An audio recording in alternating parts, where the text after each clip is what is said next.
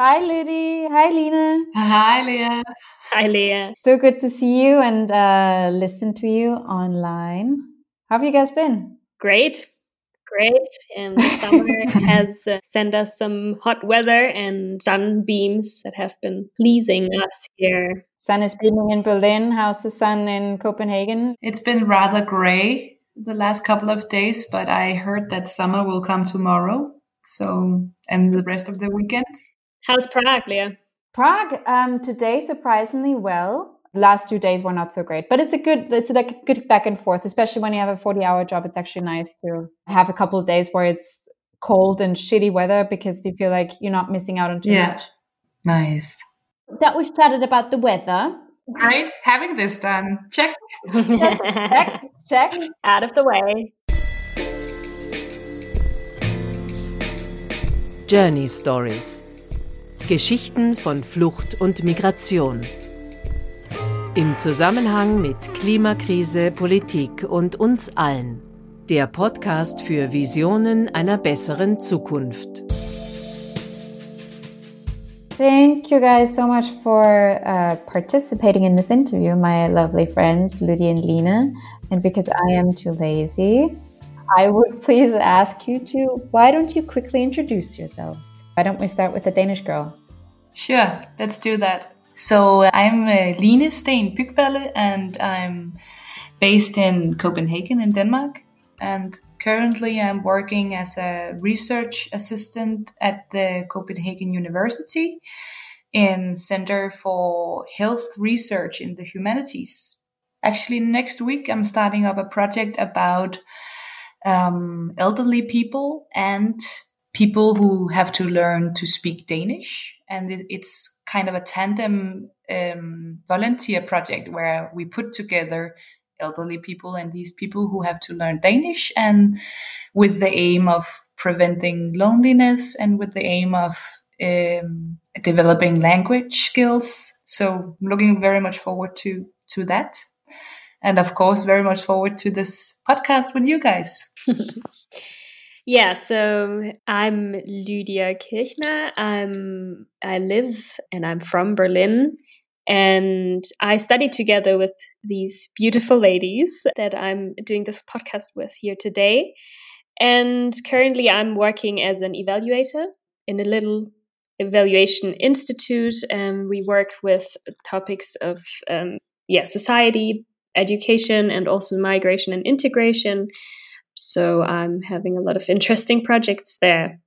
I'm evaluating and see where we can improve different projects, programs, and policies. Yes, using my qualitative research skills that we have also used for our thesis and our research for this. I've actually had the intention of talking to you for a while because, as you already know, or I told you that in the podcast, we're dealing with a bunch of different I- issues related to uh, social inequality. And um, the main topic that uh, started this podcast was migration and asylum seekers coming to Europe, particularly uh, Germany and Austria. And you guys um, wrote your master thesis two years ago about volunteering, uh, grassroots organizations and volunteers that are a part of the refugee welcome movement. So I thought I would love to have you on as experts to uh, talk about this. And we actually met in the year 2015 when we all studied together in Copenhagen. We did. We did. And it was a particularly interesting year because in 2015, I remember we started sometime in September, I think beginning of September. And only a couple weeks after the whole refugee crisis, as the newspapers called it, um, started happening. So I actually wasn't in Austria, but in uh, Denmark. And even though there were no trains arriving in Copenhagen at that point, it was still very much in, in the media and everybody was talking about it. So, in your thesis, you decided to focus on volunteers and volunteering groups, uh, both in Germany and in Denmark, within the movement of refugee welcoming asylum seekers to uh, these two countries. Mm. I am curious, why did you decide to um, focus your research and your master thesis on that subject in particular? we were studying back in 2015 and writing our thesis in 2017, we had, I think, around us all the um, the movements of uh, people, people coming from the Middle East and from Syria, especially, and but also we had um, a movement of people who wanted to help in some way. And I think uh, Lydia and I we experienced experienced that especially in Copenhagen, where we saw a lot of uh, people uh, wanting to support somehow and I think that was actually where our interest started to to look into that and to see what are they doing and how are these how are they supporting these people coming um, to the to the country. And it was actually not until after we dived into the Copenhagen case that we were thinking, okay, with Lydia coming from Berlin, then what is actually happening there? So we started to looking in to look into Berlin as well and saw that a lot of people were actually also trying to yeah support and help uh, refugee and migrants in Berlin mm-hmm. in kind of the same way um, and with some of the same grassroots structures that we also saw in Copenhagen. So yeah, correct me if I'm wrong, Lydia, but I think that was how we got started um, and just jumped into it very much. And as yeah, I, as I wasn't in Berlin actually around 2015 when the whole refugee crisis, so called refugee crisis, was um, peaking, so to say. I still heard a lot about what was going on, and what interested both of us also in looking um, into the into this movement, so to say, or into these initiatives, both in Denmark and in Germany is also that actually on a political level there were very different things happening uh, around these years. So while in Germany Angela Merkel became known um, for her very open approach, for her Willkommenskultur, welcome culture, um, with her um, legendary sentence, so to say, um, "We can do it, wir schaffen das." Um, she kind of set the stage for um, for welcoming refugees, um, in Germany, but and also tried to um, put put this atmosphere at this um, initiative on a on a European level. While um, what we saw in Denmark was um, that there was many restrictions um, on a political level. That there was politicians that tried with very questionable measures uh, to keep refugees out of the country. So what we thought was interesting here was that on a political level there was very different um, voices from Germany and um, from Denmark. But on a civil society level, we actually saw that people reacted in a similar way to help these people or, or help or support or react to these people um, arriving to their countries.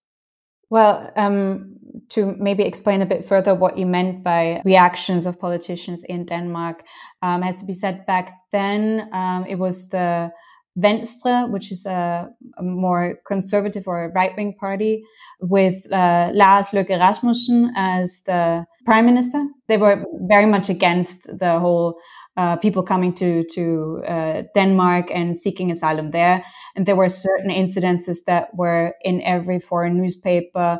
One of them being that the Denmark actually had sort of news uh, ad- advertisements in foreign newspaper where they warned people that they should not um, come to Denmark because they would not be welcomed. Another one was authorizing the police to take cash and valuables from uh, arriving asylum seekers so as to pay the cost for their maintenance. And I think given that we, the three of us at that time, were living in Copenhagen, um, which is the the largest city in Denmark um, and which is more uh, liberal than probably the rest of the country.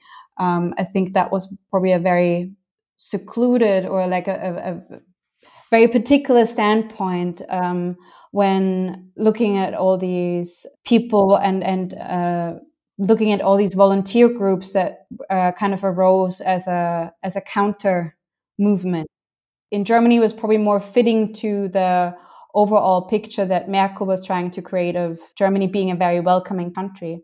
So, how would you context these um, civil movements and sort of the the message that they're trying cr- to create, especially in Denmark, where um, I think Denmark got a very bad international review, so to say, in when acting so anti-migration at that point.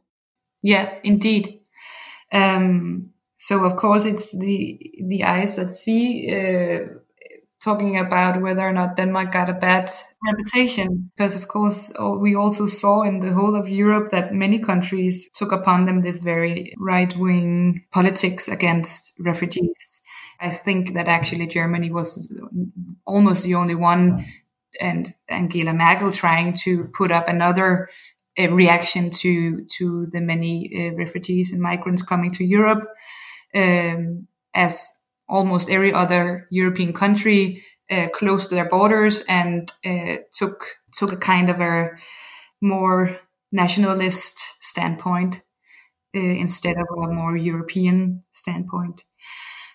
But you are right. The, what we saw and when we looked into um, the civil society was actually that all these people um, they wanted to help in some way, but many of them actually wanted to to act on their frustration towards their politicians or to, uh, towards people um, being against um, the refugees and the migrants coming. So there was also this very extreme right wing movement um, blossoming in these years as well, and a lot of discrimination and terrible actions ha- happening to the people coming. So I, I, think one should also see the the movement of, of volunteers in the light of of this. But what we found very interesting was actually that these local people in Copenhagen and in Berlin, instead of trying to help through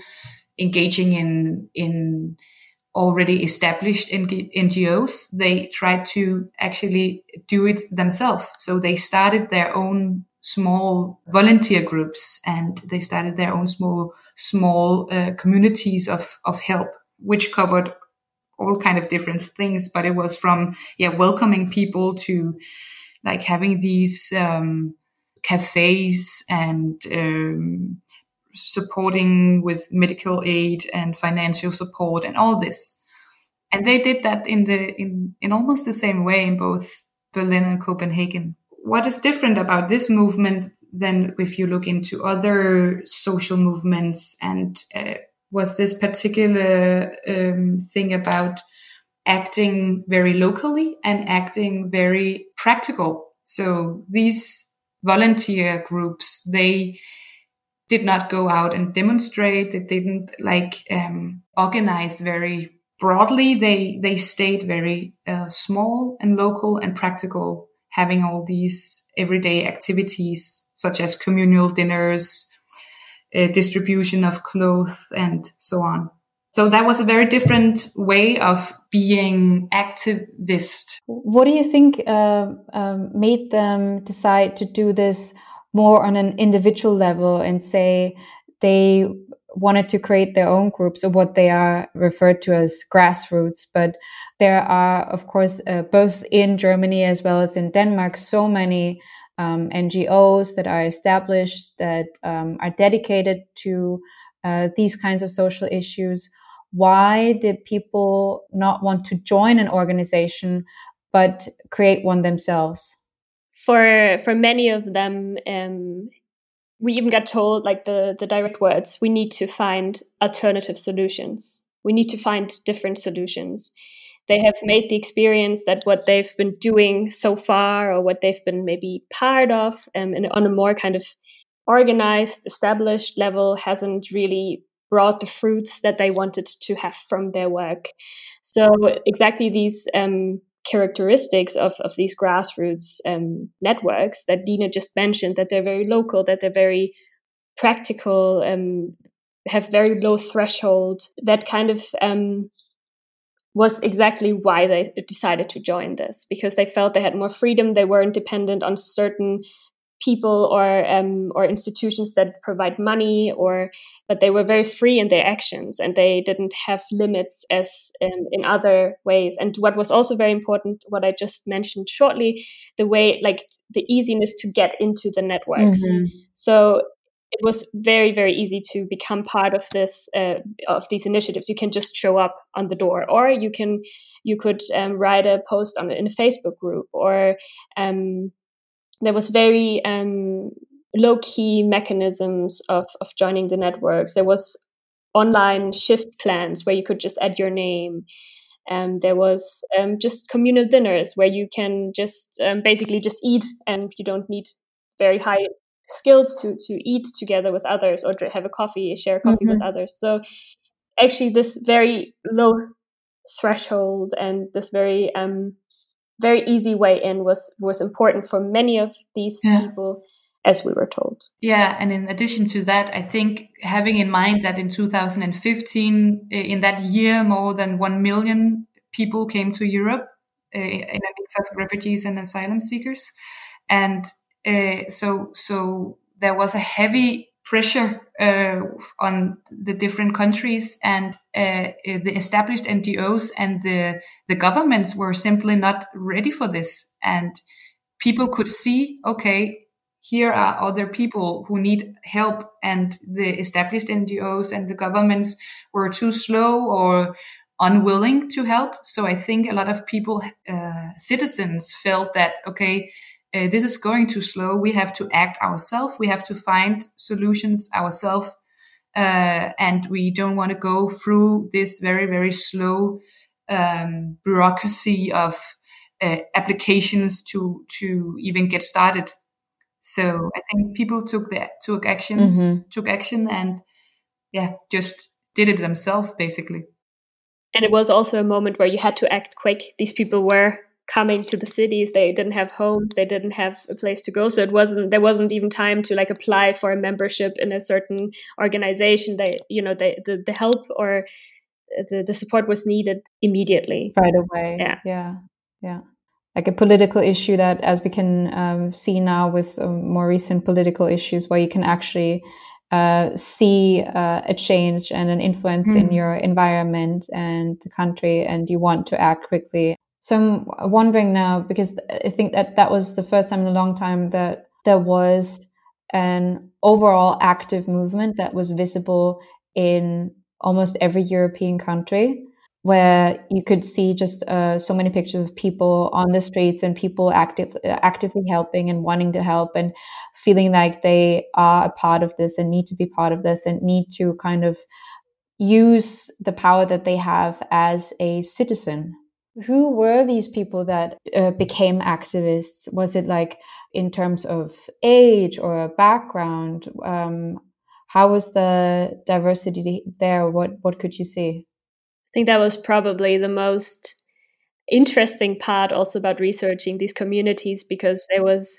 a wide a wide variety of people there, like both in terms of age, of um, of social background, of profession, of anything. It was a, a very interesting mix of people and um, a group of people um, that came together where you probably couldn't um, imagine a second cause that would bring all these people together because usually they wouldn't be in one room together and there they actually shaped activities together and that was really interesting so we talked to um, both students that were kind of maybe more the the more um, stereotypical activist people that that wanted to fight for a better society.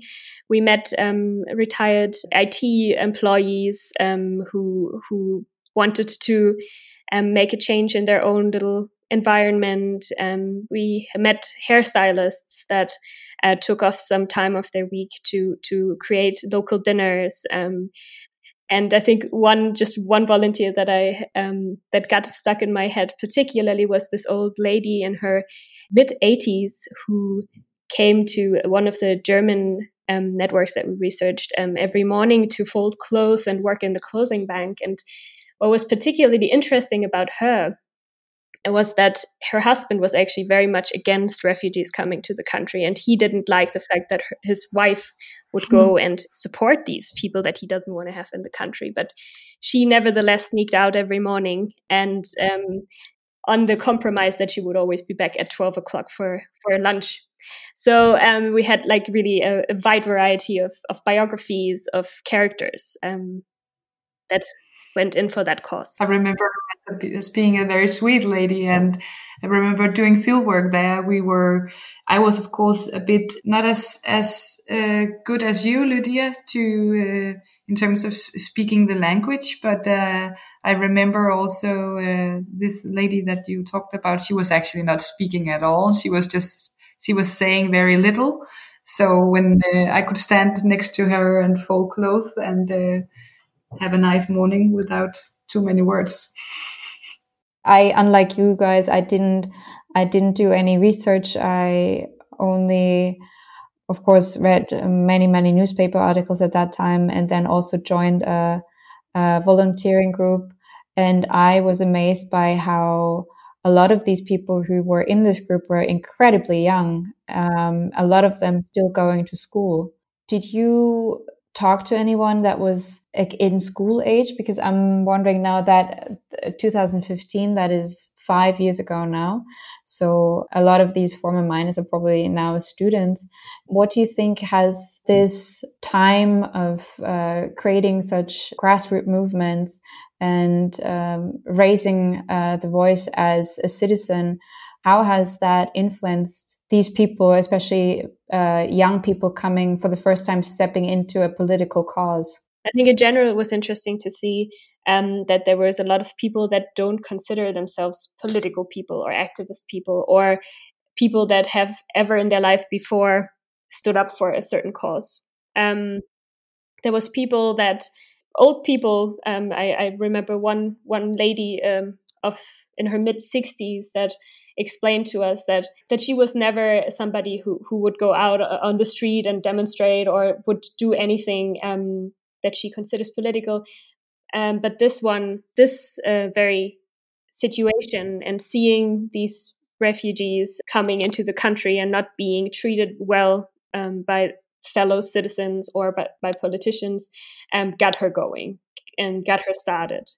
And that lady um, referred in particular to one um, one scene that was shown on the media in Denmark. Um, and that goes back to also what we talked about before that the media also fueled a lot of these activists or yeah, yeah the, this feeling that they wanted to do something in our volunteers. She referred to one picture of a man that was on a motor motorway um, bridge at the time around 2015 there was a lot of refugees actually walking on the motorways through denmark trying to arrive in sweden. And there was this man spitting down from a motorway bridge on these people walking there. That was yeah big in the media. And um, this particular volunteer she she explained us that this moment where she saw that picture she decided she had to act. She had to do something. And this is when she joined this network in Frederiksberg. And um, so I thought maybe relating to your question, yet a little different. And there was some people that have never done anything for on a for the society on a bigger scale before, but thought now is the moment to act. And I now remember you telling me this before, maybe even while you were writing the thesis, the the question of or the uh, a lot of people arguing that they are actually not political and they never before um, were uh, actively fighting for a particular cause, um, but then they would not define their current activism as political, but oftentimes would instead use maybe humanitarian or something in uh, in like with uh, along that terminology. That what is then political? Why would would that not be political, or what is deemed to be political. Uh, it seems to have sort of a negative connotation. I think that's very much linked to the whole uh, theme of, of this, uh, namely migration and refugees. The, the, the area of refugees is just so politicized and um, so full of emotions and uh, opinions and so there's so much politics uh, surrounded this theme that a lot of people, I think, feel that they have to distance themselves to that, to not get into this very, also for many people, uncomfortable area um, in terms of it's either very much left or right, and it's very uh, polarized. In my opinion, I think many people uh, link it to party politics and not acting out um, democratic rights. And that's again maybe linked to how the media is presenting it and how it's yeah just an in, international uh, conflict of how to how do we deal with this uh, refugee uh, issue. So I think that was why a lot of people did not want to be perceived as being political and why they didn't see their actions as being political. And again, also, uh, this is also why they they acted practical on a practical level and on an everyday level. They didn't want to go out and, and demonstrate and all this. They they wanted to act where they could see the results right, right away. I think what Lydia and I discussed a lot was how how to distinct between these different ways of being political and not to say that they are wrong when saying that they are not acting political, but rather to look at them with other glasses and uh, say, okay, so maybe they are actually actually uh, performing their citizenship by doing these actions. And by performing their citizenship they are they are carrying out their democratic rights as citizens to to act for what they believe is the right thing and that actually also ended up being one of our analytical red threads through the whole the whole thesis and what we have been dealing with ever since to to look at how how can you perceive their acts uh, and their actions in the networks, in the volunteer groups, in different ways. What do they, yeah, what do they want with these um, communal dinners and donation banks and language cafes? What actions do they want to want to see in society? Um, so that was very much what we looked into. And in that connection, um, we were also particularly interested in the concept of borders, actually, um, and how borders are acted out. Um, yeah, so we we got inspiration from a, a, scholar called Chris Rumford. He works with borders um, beyond the geographic borders that we know as a dividing, um, yeah, territory as as um, building the the out, um, outskirt of a nation but looking at borders as something that we do, something that we um, as citizens um, build and tear down in our actions. And this was something that we thought was particularly interesting to think with and work with um, in terms of what we saw happening in the networks, because we had um, like looking at let's let's say look, look, looking at the passports of the people in the networks. We had really a wide wide variety of um, nationalities um, coming from all over the world, and um, there was this a big willpower and many actions that showed that um, this is not the division that they want to make between these people. Like they they wanted to draw the border somewhere else, or maybe even erase all borders. Um, yeah, that's uh, maybe a, another big discussion. Uh, what other borders are created when you try to tear down the national ones? But that that was uh, definitely a theme that we thought was was very interesting. What what happens? What borders are enacted and torn down in these networks? I'm curious. What? How does that take place then in uh, in such a volunteer network? What are the kind of uh, kind of borders that are being broken down or uh, reset so we we uh, applied this notion uh, inspired from Rumford, Chris Rumford, about uh, border work and yeah how you negotiate a border um, and a border of uh, when you talk about a border you always like have the question of who's uh, in and who's out. So of course we we looked at uh, who who are invited to these communities in the volunteer networks and what do they what values are um, acted out there. Um, what do they want with these activities? And I think if we should present a concrete example, we could we could talk a bit about this language cafe that we saw actually in all the networks that we visited. So um, whether it was in Berlin or in in Copenhagen, um, we every time when we visit visited these uh, volunteers network, they they always had a language cafe. And that is, of course, uh, due to the fact that mm, when you uh, when you arrive to a new country and a new city, you it's very handy to know the the language. But besides from that, um, a lot of the migrants who come there who want to apply for asylum, they need to go through all these tests and all these requirements.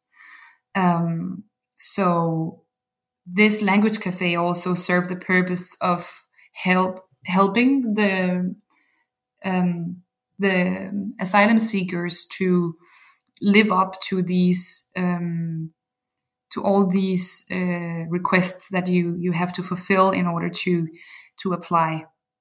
Uh, and so so we had this one experience in Solbjerggruppen again. This is a group in in Frederiksberg in in Denmark, where they had a, um, a language uh, cafe, and that was actually very popular because you could also sit there and drink your coffee and and have a piece of cake and just chat. I think a lot of the people who were there was actually also just having a, a good time but it was also focused on helping the people who needed to pass the Danish test. You need to have to go through the all the requirements of of getting the asylum. And it was so interesting to see that this was actually a really a, a thing that they pursued together. So the volunteers there, they were very aware of how the different asylum seekers were doing and how they how far they were were in their language um, test and whether or not they had passed the certain level. And while we were there we uh, we experienced how two women two young women they got their danish language certificate. So they passed the test and they were just celebrated so well in this in this community. So they they got red roses and they got presents. And i think like there was a party going on when they they got these certificates. So we saw a picture on the on their facebook group where they uh, celebrated that they they uh, passed it and you could see how all the volunteers they reacted on this facebook post by writing like oh you did a good job and this was great. We have put a lot of effort into into this and good achievement and so on. So it, it was very much a joint achievement you could you could see. And this is also to say that a thing like a language on an activity such as a language cafe which seems rather every day ish you can go there. You have don't have to do a lot. You have to help out and maybe speak some some danish with with other people. But by doing this uh, they actually help these two ladies with uh, getting their certificate and thereby they got one step closer getting their legal status as as citizens. So this is one way that you could see that they tried to negotiate the border of who belongs in in the danish system and in the danish uh, society through an actually an everyday activity. So yeah. Yeah i think this is a this is a very positive example of like mm. kind of tear or like positive i mean just tearing down borders right? Like negotiating um kind of or moving a border however you want to call it. I think on the opposite side what i mentioned before mm. there's of course also, also the question where is maybe other borders drawn. And in that connection um, there was a, an instance in in one of the initiatives in berlin uh, in the district of moabit in berlin. And um, they had the experience that there was donations giving given so like a bag with clothes and in these in this bag with clothes um, there was glass shards so wow. yes there was somebody who wanted these people these um, volunteers these refugees to get heard and um, that wasn't the only incidence um, where this uh, particular network was threatened by um, the right wing movement, so to say, or a person that had um, xenophobic um, sentiments. And but they also actually had a picture hanging of a particular man that has come to the to the network and has threatened people um, with uh, very aggressive tones. And so the network kept this picture of this man up to not make him be able to enter the, the network. So there was actually another border drawn here, um, which was very um, materialized in, in this picture of this man that that shouldn't enter.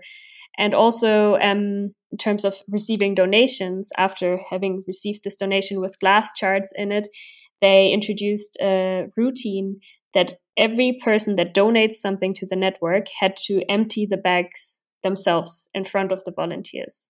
So with these, the routine or the picture of, of this person that shouldn't enter the network because they are harmful, there was of course other borders drawn to keep people out that were not like-minded that that's maybe a very kind formulation. I mean that were actually threatening the people in the networks and that's one way to show how maybe a border was also drawn again in a very understandable way, I guess.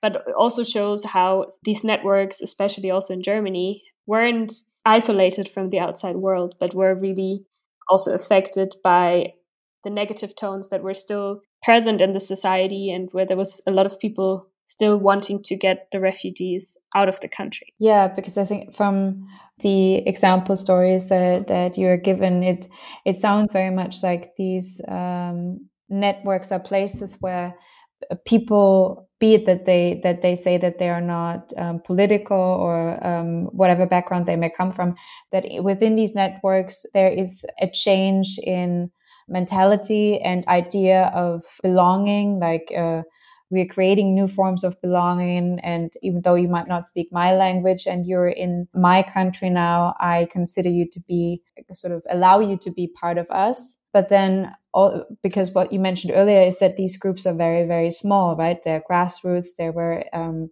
created by people on the spot, so to speak they have not really uh, necessarily grown and i'm i'm now thinking what is the are these just idyllic islands where um, notions of belonging and borders are kind of being rethought within that? Or now we've mentioned there, of course, there's been a touch to the actual outside world.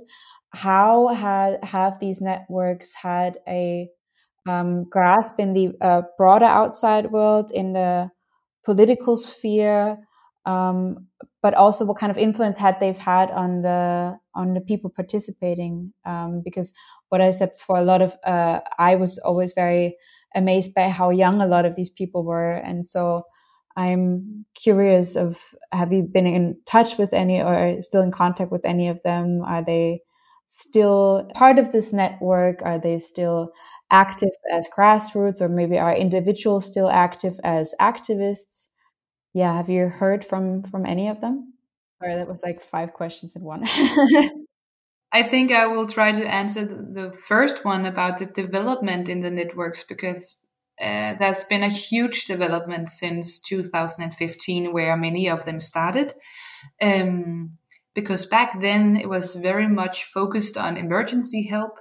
We had in copenhagen people standing in the central station giving out water and food also in in Germany. Um, so from that point and then just to 2017 where we did our fieldwork and where we engaged with the with this movement uh, a lot happened because in 2017 you what we experienced was much more established volunteer networks where everything was much more focused on um, helping the people getting settled, more or less settled in their homes or um, wherever they were were placed at this point. Less on the on the emergency aspects and much more on uh, securing that they they got into school and institutions and that they could get financial support and so on and so forth and getting hobbies and getting settled and getting to know people in in the society that they were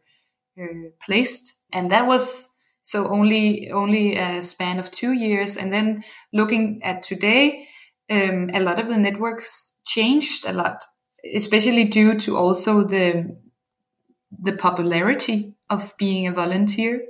Back in 2015, it was actually really hyped, and uh, there was a like very positive, great energy around it, and I think there was also this aspect of you can go down and you can you can to the central station and and and give out water and then you have then you have helped somebody.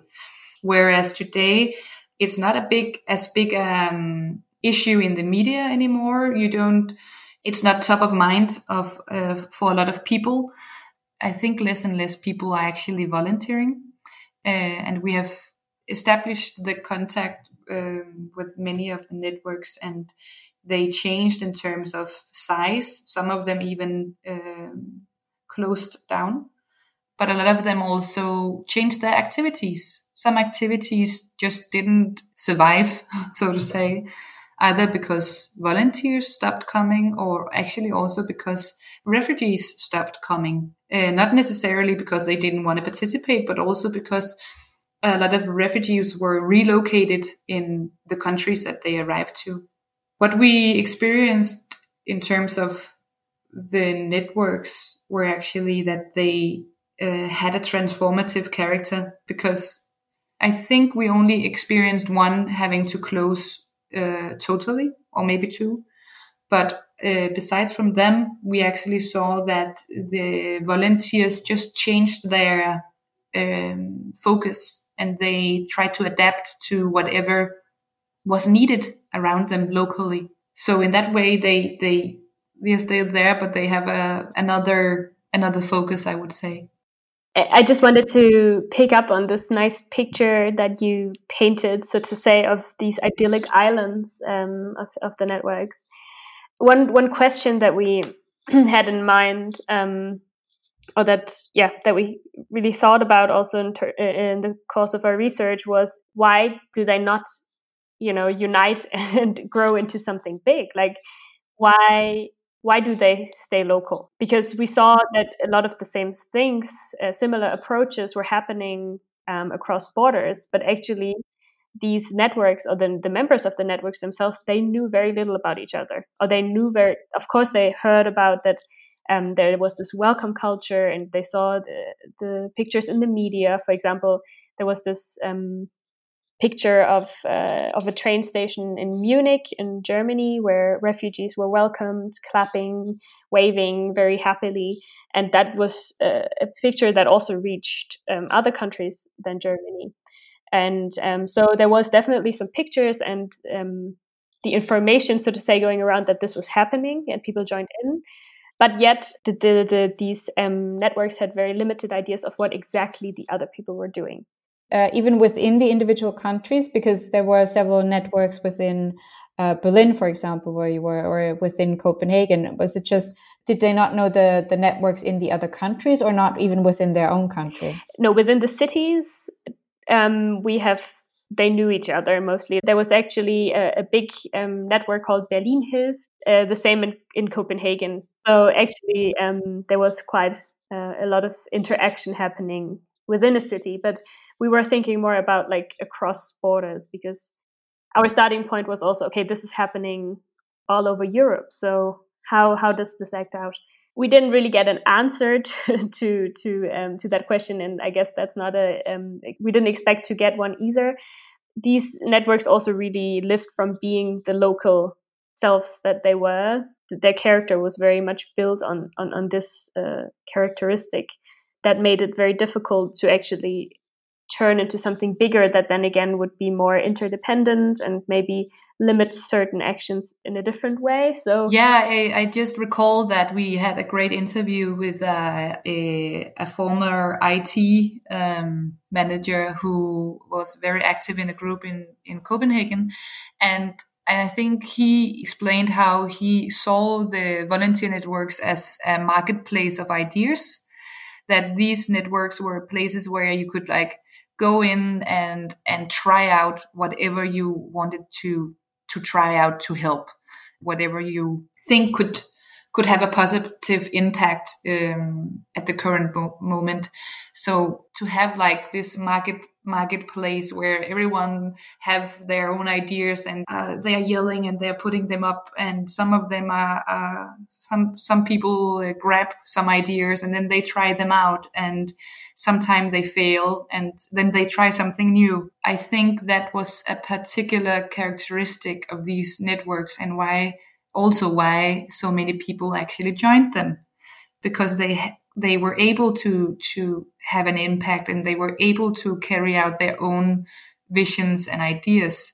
This is maybe also one of the reasons why they might not know each other that well and why they might not be be here in in some some years uh, from now because the structure was just so loose and so uh, so grassroots. So so it was very much um, driven from energy and uh, passion from the ones who who volunteered. So if that energy and passion burned out or people didn't want to participate or had other things in their lives that they had to attend to, then there was not this solid foundation that many of the bigger NGOs have to carry on with with activities. That is actually also what we uh, we have talked a lot about Lydia and I how, how long can you volunteer? Like, are you going to um, continue to volunteer when you first start? Or is this also um, a moment or a period of time in your life where you give your time to this certain cause? And in terms of that, we discussed that it could be that other bigger themes would take over. And maybe they are not going to close down, but maybe they're going to refocus on, for example, climate change or other big questions and problems in society. I think it's too early to say yet, though. Um, we know a lot of people who are still still active. Um, I was just I was thinking about now with um, Fridays for Future, for example, um, because of course, given that there have been so many activist movements in the recent two years, do you think that this time when all these grassroots organizations were arising and then the work in the organizations themselves do you think that has changed sort of the landscape of uh, political activism or social activism? It did definitely open up the landscape of being active i think it, it broadened up the spectrum of how to be political i think maybe people have experienced that you don't necessarily need to be engaged in something that is already established and cut out in stone of how to do it. You could also just start and try out and see what happens. I think it's some very um, transnational trends that we see right now with Black Lives Matters and uh, Friday for Future. They especially engage also in social media, right? um, or very active on social media. Whereas these networks that we uh, encountered, they only used it for practical aspects. Um, they were not campaigning. Thank you so much, guys. I know it's already late, but uh, so I have a, a final question for you. Um, I know. I mean, we we all know because we've we've been through the intense uh, work of uh, writing a thesis and doing all the field work, and it can be very intense, especially because you spend your time um, listening to so many people and becoming part of their story.